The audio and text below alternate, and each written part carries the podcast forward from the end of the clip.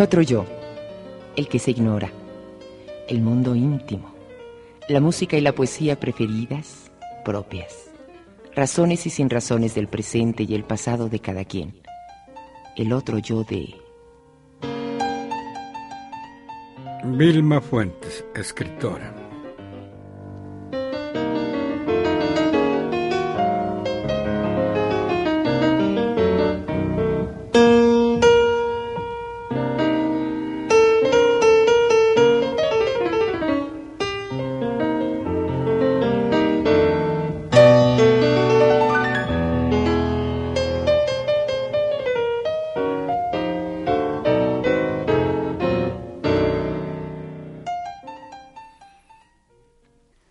Fuentes, nativa, señora, señor, de la Ciudad de México, se vecindó ya hace 37 años 37 años en París.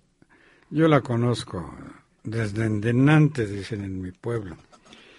Y por supuesto participé, cuando se iba a su primer viaje, que iba a ser efímero, pero se volvió un viaje de 37 años y lo que falta, Vilma. ¿Por qué sobre todo? ¿Por qué me, porque me fui quedando, Freud, no fue intencional. Fue una cosa que pasaban los días, pasaron los años, sin que yo me diera cuenta. Y son ya unos cuantos años, casi cuatro décadas. Sí, pero no, no los conté. No, no, los conté mientras pasaron. Ya.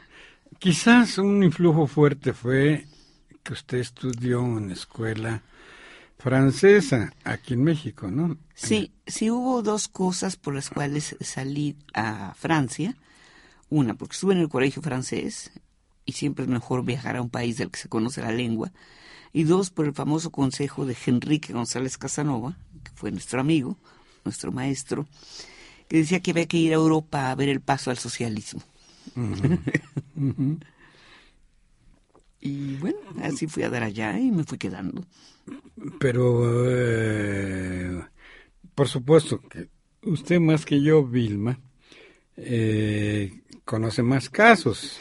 Pero yo conozco muchos de que sí, cinco, cuatro, cinco a diez años eh, vive la gente allá y luego se vuelven para acá. Usted no tiene apetito mayor a retornar. No, no, la verdad no. Me gusta más eh, la vida cotidiana más suave, menos estrepitosa. París se puede caminar, se hacen las compras cerca de la casa, no necesita traer carro, manejar. Eh, yo, por ejemplo, no sé manejar. Si la vida cotidiana es mucho más fácil en la capital de París, que es eh, una capital mundial, digamos, que en México, que es una magnífica capital, que yo adoro como ciudad, pero que me devora a mí personalmente me devora. Si el tiempo falta. Ya. Es, es, otro, es otro tiempo, otro paso del tiempo. La realidad y la mitología y la leyenda hacen de París pues la metrópoli de la cultura eh, una vez se acabó Mesopotamia, ¿no? Eh, entonces eh, se supone que vivir en París implica necesariamente dos cosas, uno estar en la vanguardia de la moda y en un clima eh, y tareas culturales abundantes. ¿Qué tan cierto es esto? Es cierto que como centro, por ejemplo, de la pintura, a pesar de la guerra con Nueva York, sigue siendo donde eh, están los grandes, grandes pintores, las grandes galerías. Eh, en cuanto a la literatura, hay un tiempo un tamiz, ¿verdad? Hay traducciones de todo el mundo, pero hay una selección, lo cual es bueno porque no sé, a pesar de la superproducción de libros ¿no? en Francia, eh, por ejemplo, eh, eh, cada rentrée, lo que se llama en septiembre, salen alrededor de 600 nuevas novelas, ponga usted 200 de extranjeros y 400 de franceses, que es una acumulación tal que nadie puede leerlas, sin contar las de enero, las de febrero, las de todos los meses, ¿verdad? Pero ya ahí hay una selección mundial, digamos, en cuanto a extranjero. Entonces hay un gran tamiz que permite no, pues, no perderse, ¿no? Y además, eh, a mí personalmente el hecho de estar eh, en París me da una perspectiva, tanto como lectora, como escritora. Es decir, la distancia multiplica el tiempo, eso me sirve para escribir, esa alquimia que permite el, el paso del tiempo para ver las, eh, las, cosas vividas o no vividas o imaginarias eh, con, con, otra perspectiva, eh, menos enseguecedora que ver de cerca, pegado uno a, al otro, ¿verdad? Y como lectora, estar en París me permite leer libros rápidamente de cualquier parte del mundo que ya pasaron una selección, que es la de la traducción, o en, o en Francia, que desaparecen muy pronto, en menos de tres meses, los libros que, que no van muy lejos, ¿no? Y eso por un lado, y como decía un amigo mío, el hecho de estar en París, a lo mejor uno va a, a lo mejor uno no va al cine todos los días o a las exposiciones, pero hay siempre esa situación mental que dice, puedo ir cuando quiero. Ahí están las cosas. Tenemos música, palabras de mujer, como las de Vilma Fuentes.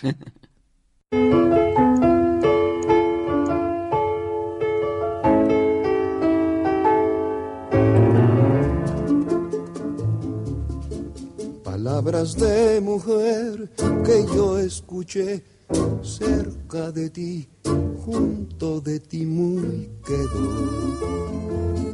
tan quedo como nunca. Las quiero repetir para que tú, igual que ayer, las digas sollozando. Palabras de mujer aunque no quieras tú ni quiera yo, lo quiso Dios.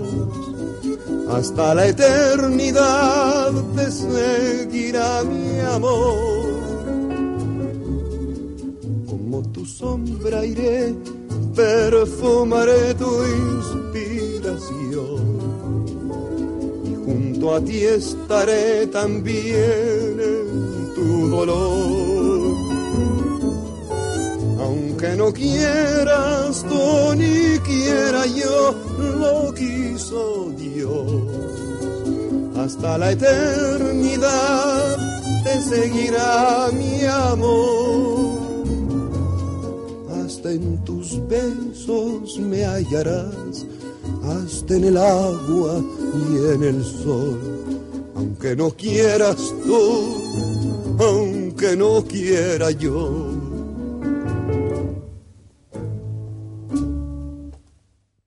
Vilma viene recurrentemente tanto puede su generoso marido Jacques Belfrage, que vamos a ver un poquito más adelante, eh, vienen una vez si pueden al año o dos.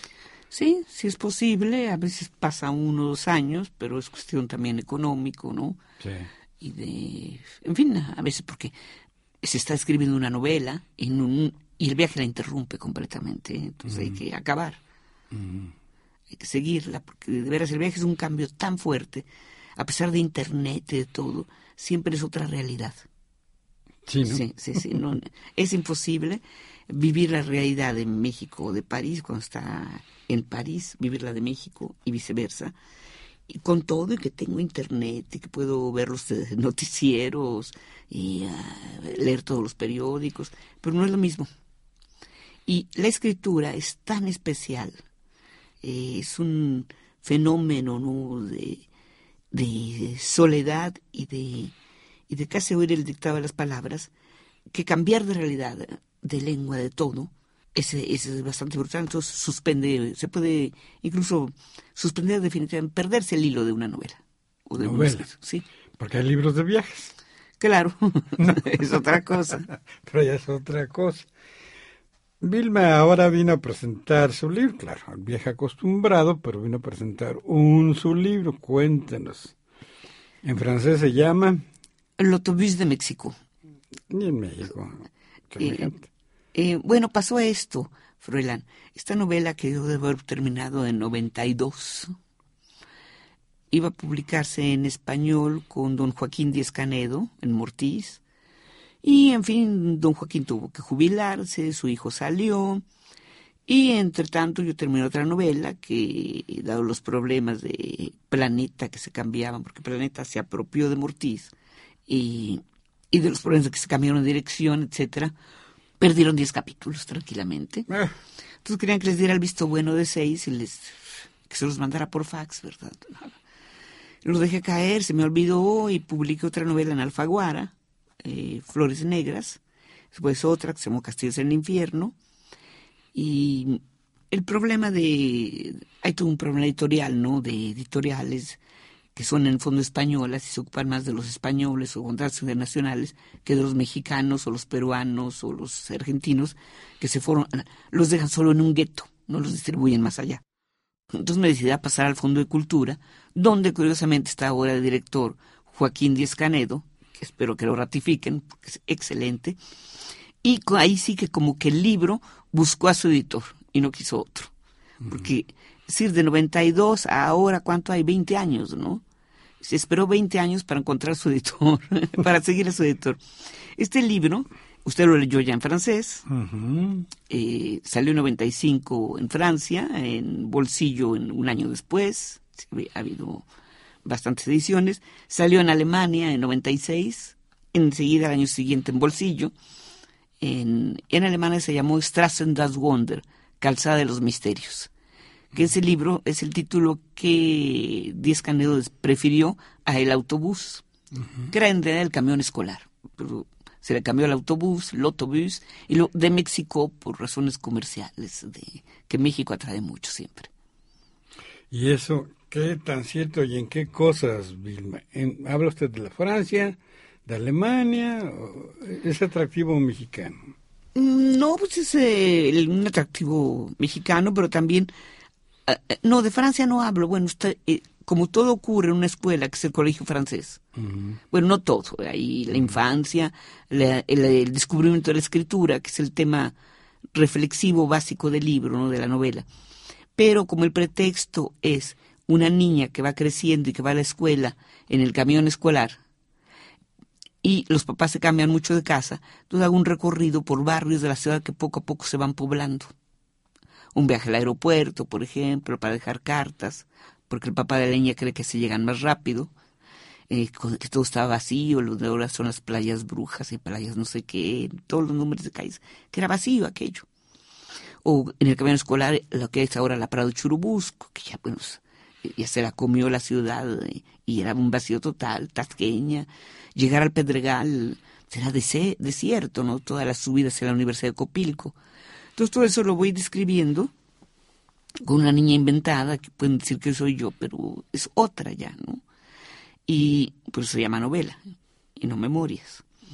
Y, y en otro voy describiendo esa educación que se da a, los, a, a las niñas o a los niños para un futuro que no existe, porque el futuro no existe, pero ahí se exacerba el asunto porque las profesoras eran eh, religiosas que entraron a los 15 años, ¿verdad?, al convento y menos, no conocen nada de la vida real, digamos, la de la calle. Entonces es un mundo aún más imaginario para que las eduquen y va a haber el choque final. En Alemania lo que les interesó mucho fue que una, la niña lee libros de caballería a un muchacho que es un, un flojonazo, ¿no? que no va a la escuela ni nada, pero le encanta que le lean libros, apenas sabe leer, y entre otros le lee Perceval.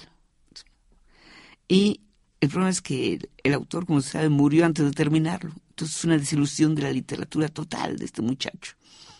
Y eso les interesó mucho en Alemania. Ya.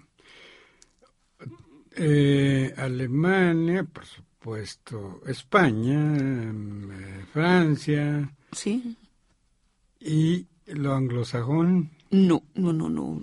y la verdad no, no he entrado al, al mundo inglés, necesitarían agentes y, y es otro, otro mundo, ¿no? Conseguir lo que pensé, etcétera. Vilma, fíjese. Pensé que eh, nosotros somos muy afrancesados, aunque mi ídolo es Chesterton, que es inglés, eh, pero mucho nuestra cultura eh, se ha afincado en las culturas distintas de la Francia, ¿no? Insisto, en mi caso, bueno, hasta lo gringo a mí influye mucho. Usted está en el área latina, ¿no? Sí, sí, sí. Y sus orígenes son filosóficos. Sí, yo estudié filosofía. ¿No? Sí, tuve la suerte de que Hugo Iriart y Alejandro Rossi me aconsejaran no al menos no hacer la tesis si quería escribir, porque a ellos les gustaba lo que escribía, eh, ya de creación, ¿no? Porque dicen, es un, eh, la filosofía es un lenguaje abstracto y general. Ten cuidado y, y deforma o forma el cerebro, mientras que la para escribir mm, narración, narrativa, es ser particular y concreto. Sí. Pues, porque en serio, es una formación tal la filosófica. Y no digo que haya filósofos, son muy raros, no más raros que los poetas, pero hay profesores de filosofía y eso basta para eh, formar una estructura tal, un molde tal cerebral, ¿no? Del pensamiento, que después escribir novela, otras cosas. Si lee usted los textos de Alejandro Rossi, que son de inteligencia bárbara, pero son demasiado pensados de manera muy obvia el pensamiento, cuando el pensamiento debe pasar a través de los personajes. Sí, el Rossi tan querido y tan importante. Tenemos música de Parabil. No, es mexicana, mexicana. A la enramada.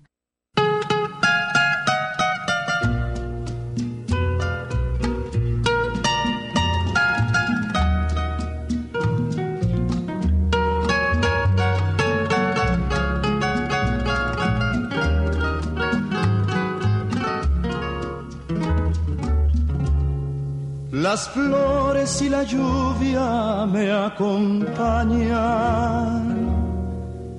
en mis horas de nostalgia y de tristeza.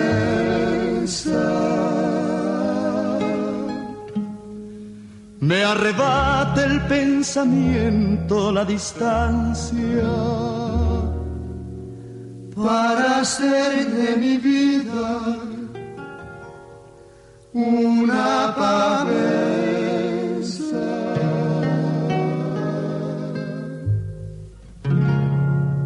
Ya la enramada se secó, el cielo el agua le negó, así tu altivo corazón no me escuchó.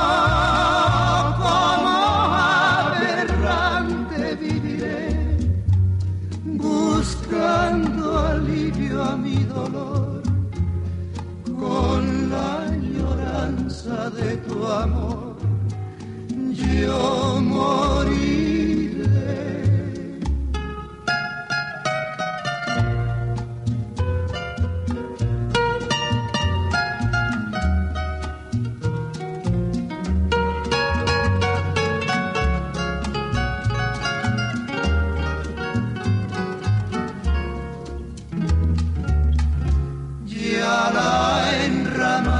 Se secó cielo el agua le negó. Así tu altivo corazón no me escucha.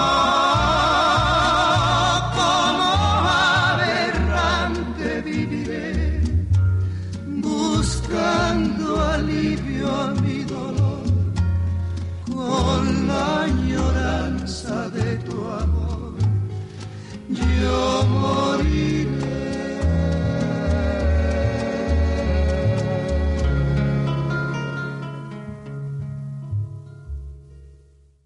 la permanencia y la integración en la vida francesa, y más como ya que es un francés de cepa, eh, su hija, mi ahijada, que está allá, el nieto, ya son causales que la arraigan, la, hacen no afrancesada, sino francesa en mucho.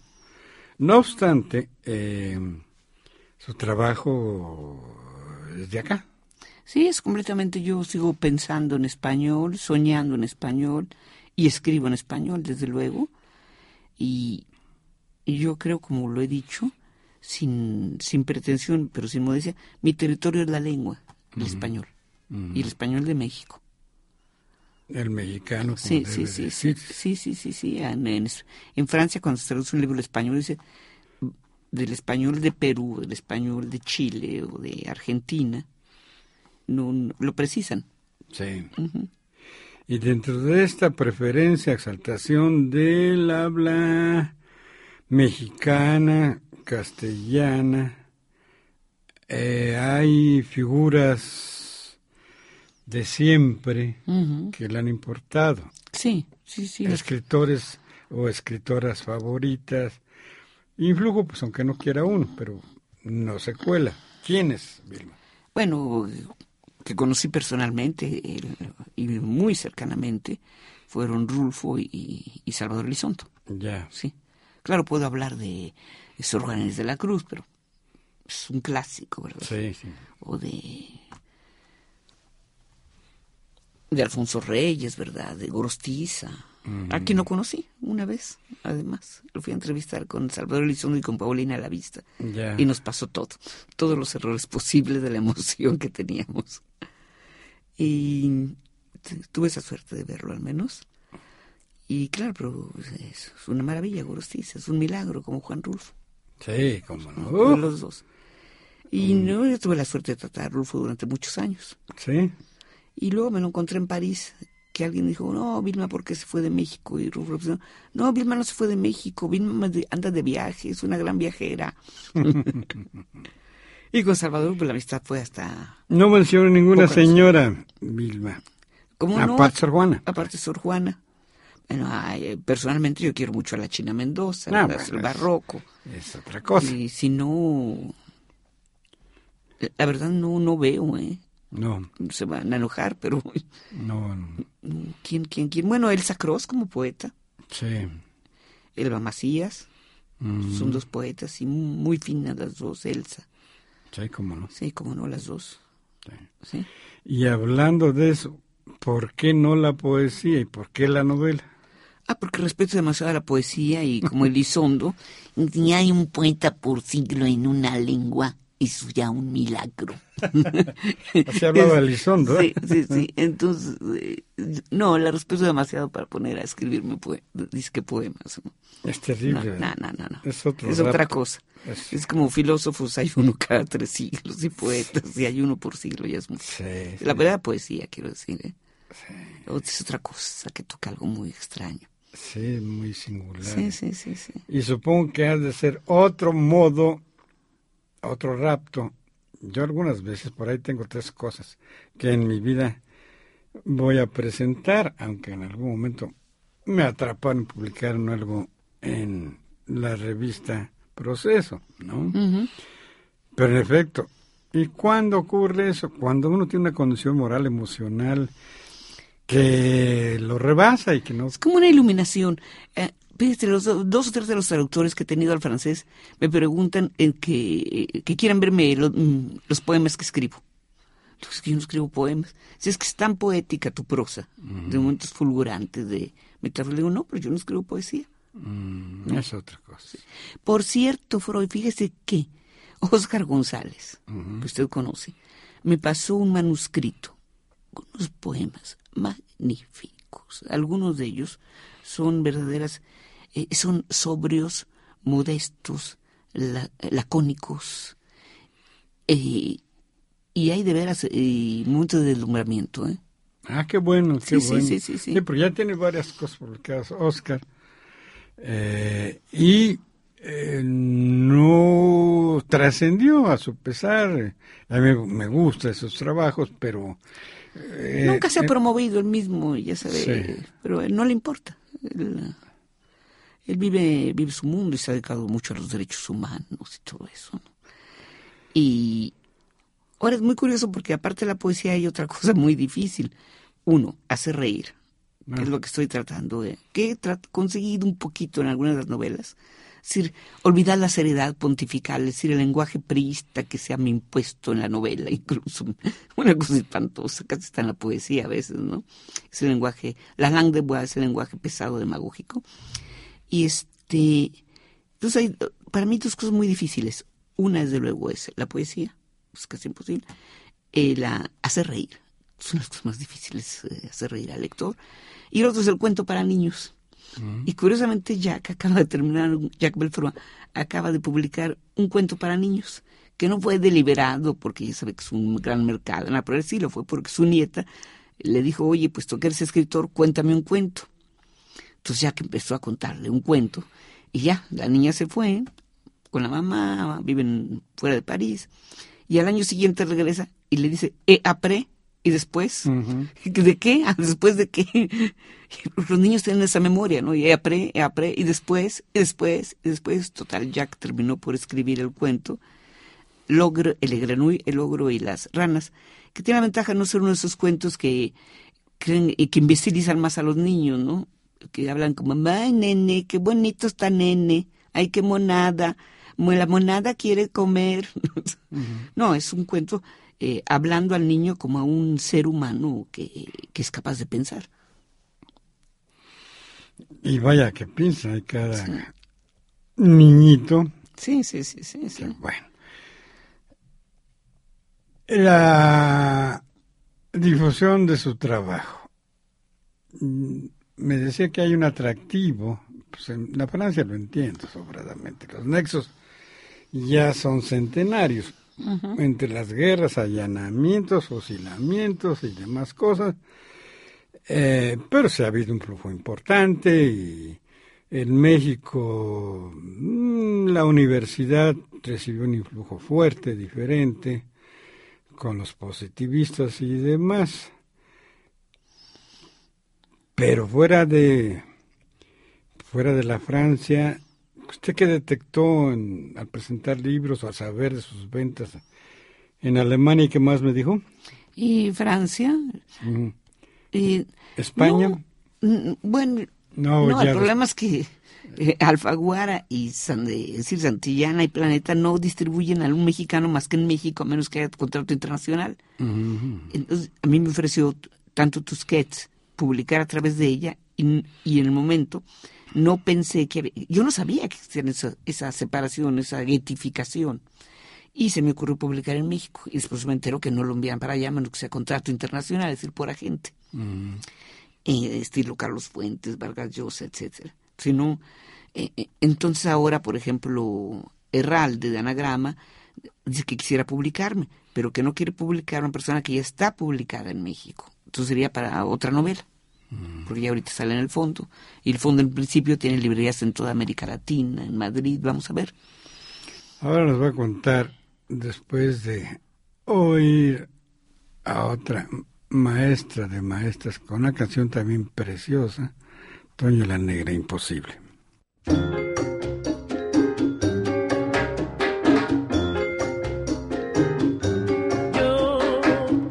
Es imposible que me quieras. Que tu amor para mí fue pasajero y que cambias tus besos por dinero, envenenando así mi corazón. Infamias perjurar.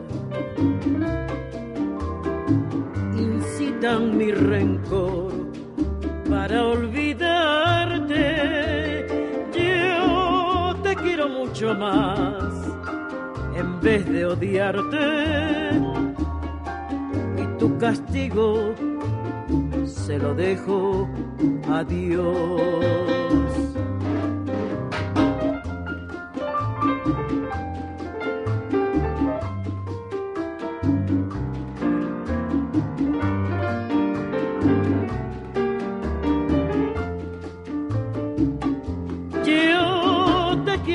Más en vez de odiarte y tu castigo se lo dejo a Dios.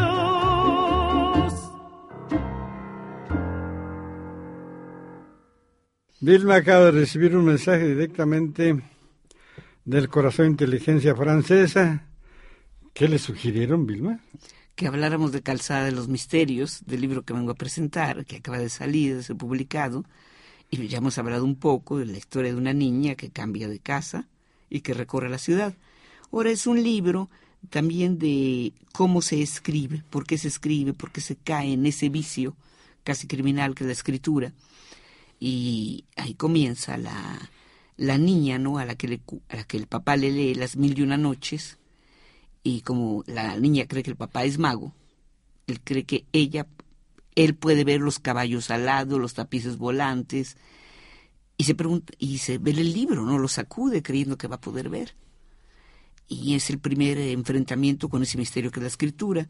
El segundo va a ser cuando ve al papá frente a la máquina de escribir y ve todas esas letras, ¿verdad? Y el papá le dice, con esas letras puedes escribir en todas las lenguas. Exagera un poco, porque no se escribe ni chino, ni japonés, etc. Pero es el, ese misterio y la búsqueda de una revelación la que le va a llevar a buscar precisamente lo desconocido, que es de un, un enigma abre otro enigma y otro enigma. Es una novela muy especial porque, como le digo, la escribí desde 92 y apenas ahora se publica, pero al mismo tiempo es, eh, salió a partir, por cierto, de la traducción que hice El ladrón del tiempo eh, de Jacques Belfroy, con un prefacio de José Emilio Pacheco, apareció en México, y en donde es precisamente por qué un niño escribe. Entonces diciéndome, por, el retrato del artista adolescente, el libro de Kundera, de X, de Z, es, es siempre porque un niño escribe. En el caso es una niña, no por feminismo, sino porque toca la casualidad que yo soy mujer, pero escribo con la cabeza, ¿eh? y la cabeza no tiene sexo, realmente. y eh, entonces me pongo a escribir ese libro y entra a la ciudad. Y ahí es donde eh, se, a Quirarte, por ejemplo, el académico Quirarte, que me hizo el favor de presentarme en Guadalajara, eh, Vicente lo que vio fue sobre todo la ciudad, esa ciudad de los años eh, fines de los 50, 60, cómo va creciendo. Y me decía, es un libro que además un lector puede leer en cualquier lado porque puede leer un cap capítulo por capítulo, casi como si fuera un cuento en sí mismo. Y bueno, otras personas han visto la cosa del, del juego con del inicio de la escritura, lo, esa vocación, ese vicio, con el retrato del artista adolescente o incluso con, con, otros grandes escritores, cosa que me halaga mucho, aunque no me lo crea, uh -huh. porque todavía no soy yucateca para ser cultivada. Difícilmente. Los negocios con los editores. Es decir, ¿cómo se contrata? Una, la buscan, los buscan a los escritores, los escritores se ofrecen, llevan su trabajo y hay de todo, ¿no? Mm. A veces me han buscado, a veces yo he entregado un manuscrito, sobre todo la, la, primera vez, desde luego. Aunque don Joaquín Díez Canedo, como se sabe, me quiso publicar una primera novela en 67, creo que usted se la entregó, que se metió Carballo, que la quería publicar en una editorial Diógenes, y toda esa novela desapareció en el fuego para siempre. Cuento eso un poco en eh, la novela que se llamó Ayer Nunca Jamás. Y Después de eso, con don Joaquín yo le llevé el manuscrito eh, y él lo aceptó inmediatamente, sin problemas. Y la segunda, desde luego, la esperaba y fue Gloria. Y ese ha habido luego Alfaguara, eh, creo que usted la llevó usted mismo, ¿no? Me hizo ese favor, fue aceptada. En fin, eh, porque claro, yo ya, Mortiz no existía, entonces tenía que buscar otro editor.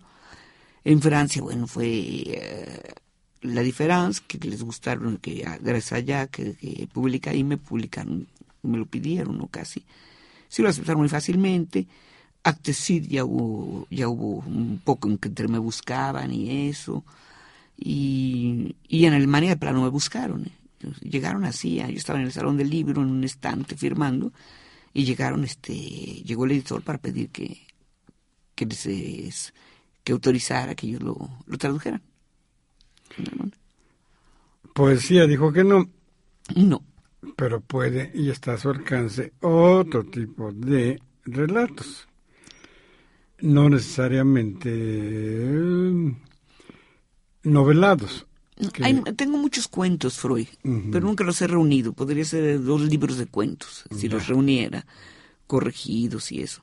Y tengo también, eh, bueno, dos ensayos, uno sobre Gorostiza, otro sobre Rulfo, publicados solo en francés, eh, traducidos pues, y desde luego mucha crónica sea de crónicas parisienses, no al estilo Reyes, porque es muy distinto, sería decimonónico casi, sino más moderno, eh, mucha crítica de pintura, tanto eh, para periódicos desde 2000 eh, para la jornada, como para prefacios, catálogos y demás, y desde luego toda una, una serie de reflexión que utilizó el periodismo, pero ah, elevándolo a otro nivel de simplemente información, para entrar en reflexión sobre sobre muchísimos temas, que pueden ir de la informática a la, a la vida cotidiana, o porque, o porque somos, ¿verdad?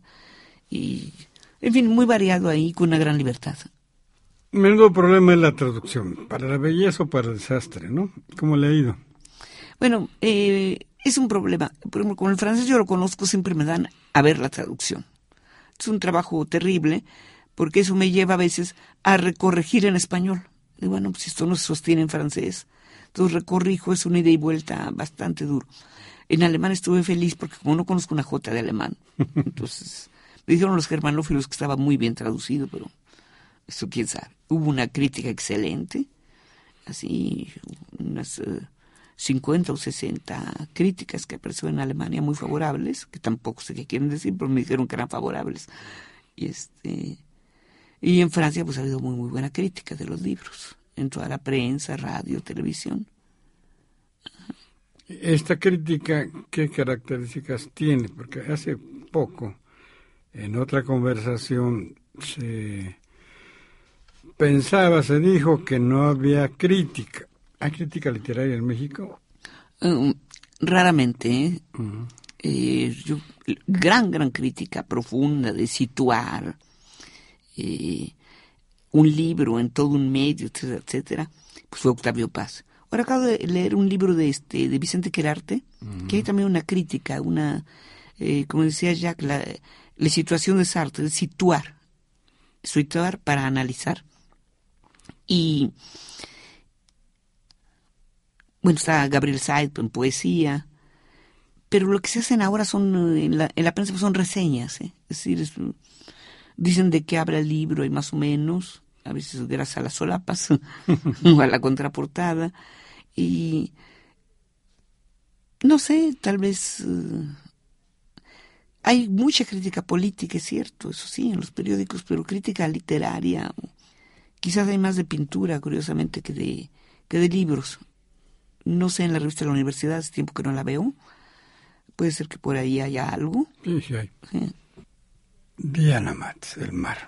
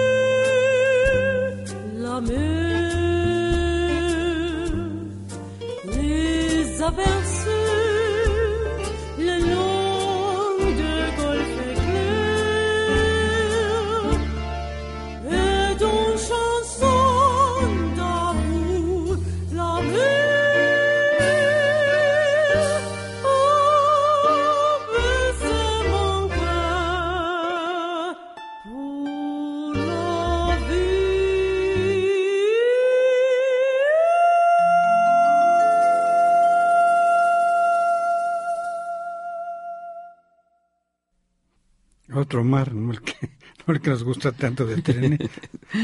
Pero bueno, la condición de mexicana le permite, yo creo, en sus estudios y escritura y demás, y Jack, su marido, que está próximo a la política, aunque no se dedica a eso ni mucho menos, permite que sea bueno preguntarle qué pasa en Europa, qué pasa en Francia, qué puede ocurrir, qué está ocurriendo. Eh, la mortandad está endemoniada, hoy sabemos de asesinatos en propio París, no de franceses, pero sí eh, venganza allí entre pueblos africanos. ¿Qué advierte Vilma? ¿Qué ha pasado en 37 años en Francia y en Europa? Según usted, claro. Es, es una pregunta muy vasta, Froilán, porque han cambiado muchísimas cosas. Para empezar, la técnica con Internet, otro tipo de información en la que se escapa la información que puede ser censurada o autocensurada de los medios de comunicación tradicionales, como la prensa escrita, radio, televisión, pero hay también un cambio de sociedad y que desgraciadamente no creo que sea lo mejor, es decir, lo que llaman la modalización en realidad es una americanización por todos lados. Y se está llegando a una especie de uniformidad en la que, por ejemplo, eh, se votó por Europa, cosa que es muy buena para, para evitar guerras entre países muy bélicos, digamos. Pero mismo tiempo, eh, es, eh, se teme ¿no? la, un, que se pierdan lenguas, que se pierdan eh, las cosas eh, regionales, que va desde la cocina hasta el lenguaje, la manera de escribir, de vivir, de todo. ¿no? Y eso sería una gran pérdida, porque las riquezas son las diferencias. Ya. Y, y, por desgracia, el modelo que se ha impuesto es el del imperio, ¿verdad? Típico. Y tanto en Europa como en México. Claro es patente. Sí, sí. Pero no llega la crisis europea, que es gravísima. Seguramente la Francia no es el peor de los casos, pero ya está en la lista. Eh, esta hipercrisis no lleva a un estado más allá de la alerta inicial en la que están. No hay preocupación gravísima, porque está claro que el sistema, el aparato estatal, la banca. Es el sistema financiero, es el sistema financiero y bancario el problema. Que, por ejemplo, eh, el FMI decide prestar a un país, pero ese dinero se lo prestan a los bancos. Y los bancos no dan crédito al pequeño comerciante, comerciante al pequeño. sí, y es, un escándalo todo esto, por eso quejan los españoles o los griegos, sí, prestan y prestan. Estos devalúan y los eh, digamos el el lugar de un banco, ¿no? Que tiene tantas estrellas o menos estrellas, entonces tienen que pagar más intereses. Ese país, si los más endeudados pagan más intereses. Y es una, una clasificación absolutamente arbitraria. Y a todo esto se, eh, en Europa, pues como usted sabe, hay varios países que están al borde de la crisis y no ya en crisis, y que puede ser muy grave. Y ha habido, mi generación ha habido tres revoluciones, digamos, una doméstica casi, el 68, otra fue, digamos, revolución, un movimiento de, fue la caída del muro de Berlín, ¿verdad? Y luego los países árabes, todo el cambio que además eh, no se sabe qué va a pasar con ese cambio, si va a ser para bien o va a ser para que entren los talibanes, ¿verdad? Porque hay un juego muy peligroso ahí. Eh, me acuerdo que a fines del siglo XX discutíamos Jack, otra persona y yo, de qué sería el siglo XXI y alguno de ellos afirmó que al menos no habría ya guerras de religiones y yo les dije es el contrario. Y como vidente o mala vidente, como Cassandra, es cierto, hay guerras de religiones. Y eso es, muy grave volver a eso. Y porque hay la guerra entonces de razas, de pueblos. En lugar de tratar de conocer al otro, es una, un negarse, ¿verdad?, a aceptarlo y a convivir. Y es una guetificación que viene de Estados Unidos también el ejemplo. Vivir en guetos. El influjo de la Iglesia Católica eh, o la vivencia en la historia eh, francesa, la Iglesia Católica había sido hegemónica hoy. El problema es que, mire, en, eh, en Francia eh, se puede criticar a la Iglesia Católica, hacer las grandes sátiras, satirizar sobre el Papa, se puede hacer todo. Y los, católicos, uh, ahí de vez en cuando protestan, pero raro, ¿no? A veces los integristas. En cambio, no toque usted eh, el Islam o la religión judía, o así, ah, ahí va usted a proceso directo. Si ahí no, no puede usted tocar, pero ni un pelo. Pero a ver, aquí en México la escolaridad fue muy marcada por la iglesia, sobre todo las iglesias eh, para las clases dominantes, para decirlo de otra manera, son escuelas católicas para creyentes, no laicas. En la Francia, el laicismo, que mucho tiene su clave allá, y la escolaridad. ¿Qué? Ah, la escuela pública, que es laica, y las escuelas privadas pueden ser de una religión u otra, ¿no? Sí, sí, sí. Sí, igual que aquí. Pero la escuela pública es absolutamente laica. Sí, claro. Pero los influjos en dirigencias, en instituciones, qué sé yo. Influencia, bueno, es un país católico, más bien. La mayoría es católica, la segunda religión es la musulmana. Sí. El número de habitantes. Sí, la... Y eso vinculado con su novela que vino a presentar. Bueno, es precisamente una novela en la que la escuela es una escuela de monjas. Y es otra visión a que les van a dar. Sobre todo en esa época, antes del 68, la mujer estaba destinada al matrimonio. Por eso aprenden francés. En las escuelas de mujeres, sobre todo en esta, se aprende francés porque la mujer va a viajar a París con el marido y debe saber hablar en francés en los restaurantes, en las tiendas, mientras que el marido en esto México, etcétera, les enseñaban en inglés, porque tiene que aprender a, pues, a negociar, a hacer negocios en inglés. Hay una mucha ironía en la novela, ¿no? En los personajes, eh, muchos inventados, otros, eh, eh, como todos los personajes, no, no se inventa de la nada, se inventa con, se crea o se construye a través de varias personas reales y, e imaginación. Y están algunas de las eh, monjas, por ejemplo, hay una muy divertida, que es guapísima y está a punto de casarse con un gran partido y de repente decide que este tipo no es nada para ella, porque ella es solo puede tener como marido a Dios. Y entra de monja, una pelirroja de ojos verdes, que cree que cuando va al cielo hay derecho de taburete como en la corte de Luis XIV que describe San Simón en sus memorias, donde qué taburete y de qué tamaño y de qué altura el taburete. Y ella considera que va a tener un taburete junto a, junto a Jesucristo y junto a Dios Padre. Viene desde luego el, toda la teología de la, eh, la teología de la revolución y ella va a salir de monja después de años para casarse con otro cura, con, un cura pues. Y es, muy curioso el cambio de ella, ¿no? Del derecho de taburete a la revolución.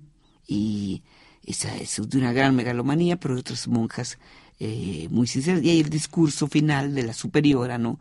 Cuando les dice, van ustedes ahora a enfrentarse a la vida, y todo va a ser nuevo.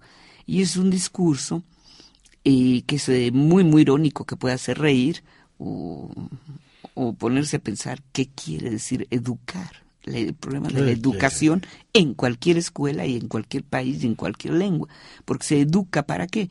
Es una especie de tanque que avanza, que aplasta al niño, porque luego unos niños inteligentes y cinco años después de la escuela y la familia están hechos unos idiotas, ¿verdad?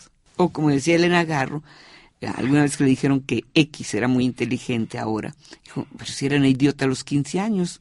Yo he visto gente muy inteligente a los 15 años que es idiota a los 50, pero nunca he visto un idiota a los 15 que es inteligente a los 50.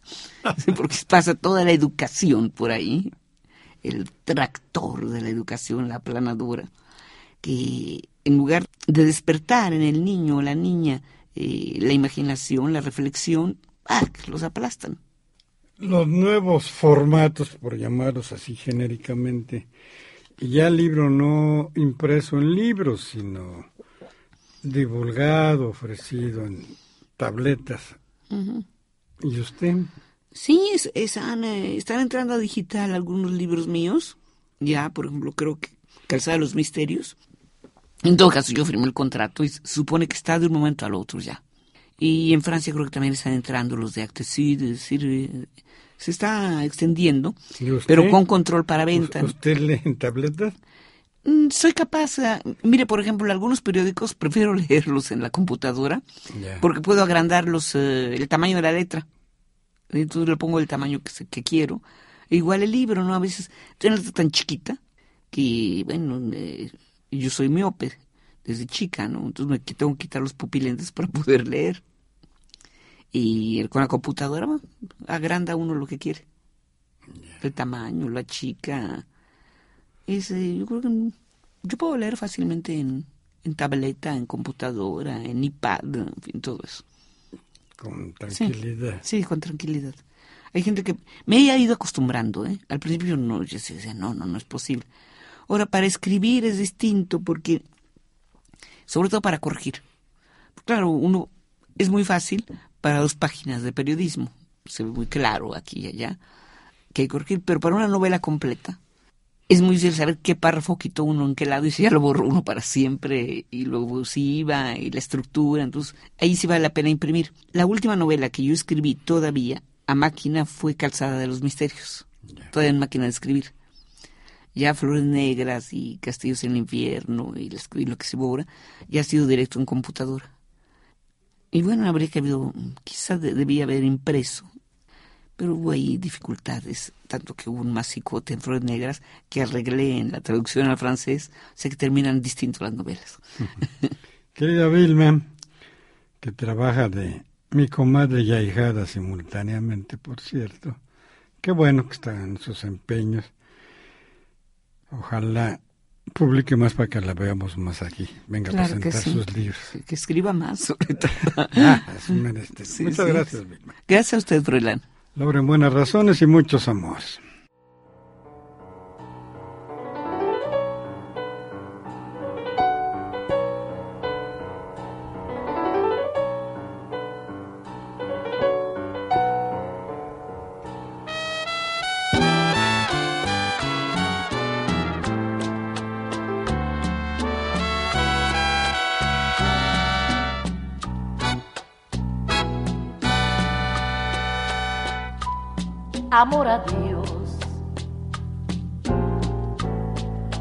Se puede continuar. Ya la magia terminó. Ahora tengo que marchar.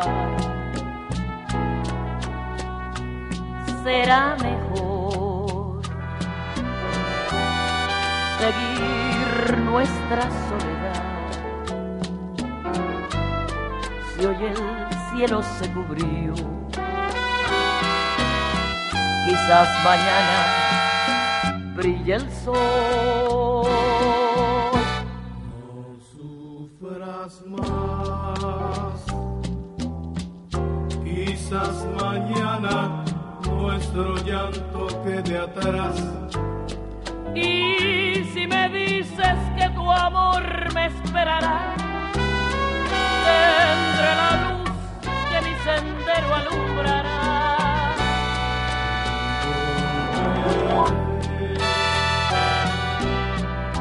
Como un ave que retorna a Verás que pronto volveré y me quedaré por esa paz que siempre siempre tú me das.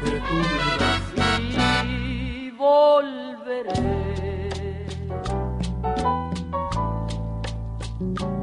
Brazos caeré. Las estrellas brillarán. Nuestro amor renacerá.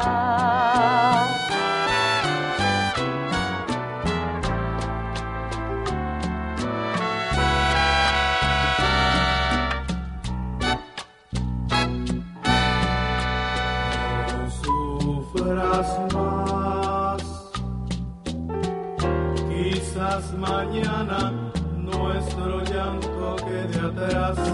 Y si me dices que tu amor me esperará, entre la luz que mi sendero alumbrará.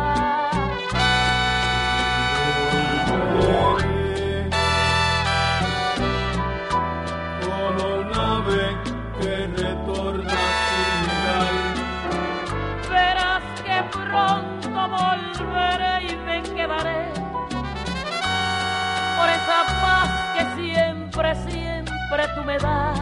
que tú me das. y volveré. En tus brazos caeré. Las estrellas brillarán. Nuestro amor renacerá.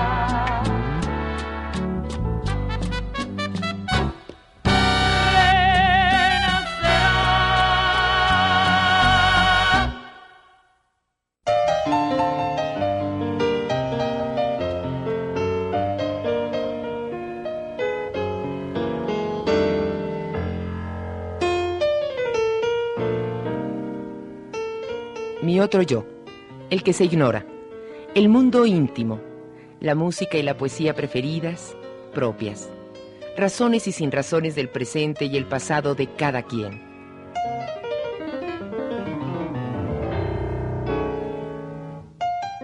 En el papel de Freud, Froilán López Narváez. Del otro lado del diván, Luis Luna, Fernando López Lavín, Lourdes Garzón y Graciela Ramírez, en una producción de Radio Educación.